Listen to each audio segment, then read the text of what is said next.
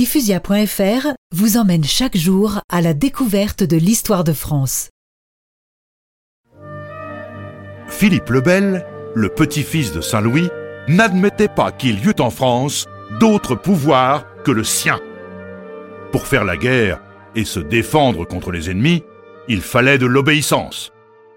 Il fallait aussi de l'argent. Il y avait alors une société qui en avait beaucoup c'était celle des Templiers.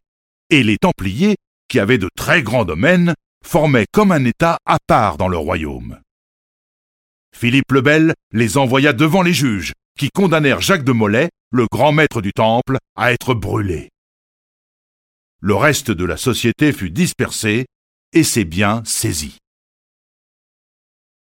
Philippe le Bel avait beaucoup agrandi la France, qui devenait un beau royaume ce qui rendait le roi d'Angleterre bien envieux.